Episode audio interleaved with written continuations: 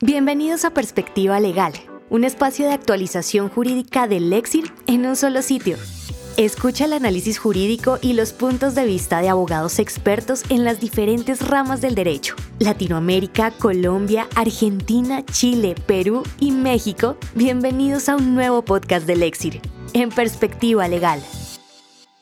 El tema del día de hoy es Elementos ocultos del tipo penal del lavado de activos, de autoría de Juan Camilo Casas Duarte. Empecemos. Es cierto, este elemento subjetivo adicional al dolo no está expresamente señalado en el tipo penal del artículo 323, pero deriva en una interpretación sistemática del ordenamiento jurídico y la teoría del delito. El lavado de activos desde un punto de vista operativo es el proceso mediante el cual recursos de procedencia ilícita son camuflados como activos de procedencia legal. Esta operación cuenta con tres fases. Primero, colocación de bienes, que consiste en la recepción de grandes fortunas por parte de los delincuentes. Segundo, fraccionamiento o transformación, la cual ocurre cuando los bienes ilícitos se separan en operaciones pequeñas o se transforman para evitar controles. Y tercero, inversión, Integración o goce de los capitales ilícitos, fase que se caracteriza por el uso del dinero ilícito con normalidad, al ser casi imposible de asociar con actividades ilícitas. En efecto, desde el punto de vista operacional, solo se termina el lavado de activos cuando la última fase se ejecuta.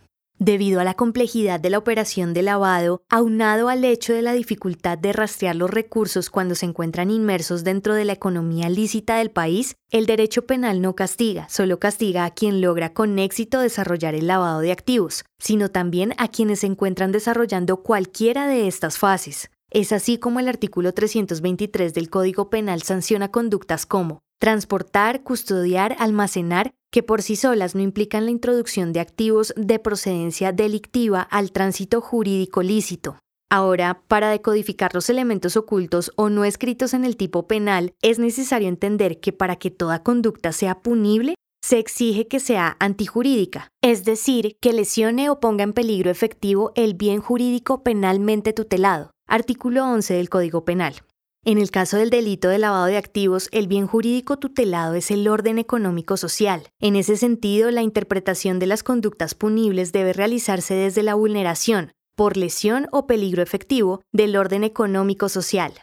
Así, no basta con que la Fiscalía acredite que los recursos provienen de actividades ilícitas, sino que debe demostrar que aquellas conductas desarrolladas por el sujeto activo tiene como finalidad la incorporación de los recursos ilícitos al sistema económico del país, o lo que es lo mismo, que se desarrolló alguna de las conductas con la finalidad de realizar una operación de lavado de activos. Por ejemplificar, si a un ciudadano se le encuentra dentro de su inmueble grandes sumas de dinero ocultas en una caleta, el Estado debe acreditar que esos dineros son para que posteriormente se incorporen al tránsito jurídico ordinario.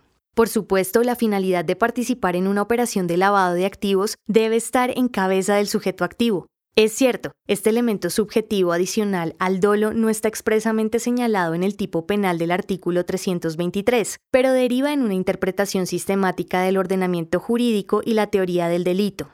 Esta propuesta no es novedosa. Casos similares se observan en el porte de estupefacientes, en donde la jurisprudencia exige que se demuestre la finalidad de comercializar o distribuir.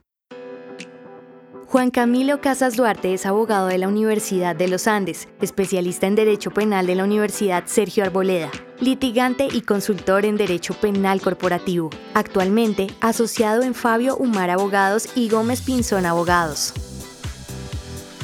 Agradecemos por habernos acompañado en esta oportunidad. Los invitamos a que nos sigan en nuestras redes sociales y escuchen semanalmente los temas jurídicos más sonados y discutidos por los mejores abogados de Latinoamérica y el mundo. Perspectiva Legal del Éxito, una marca de Legal Solutions Group Colombia.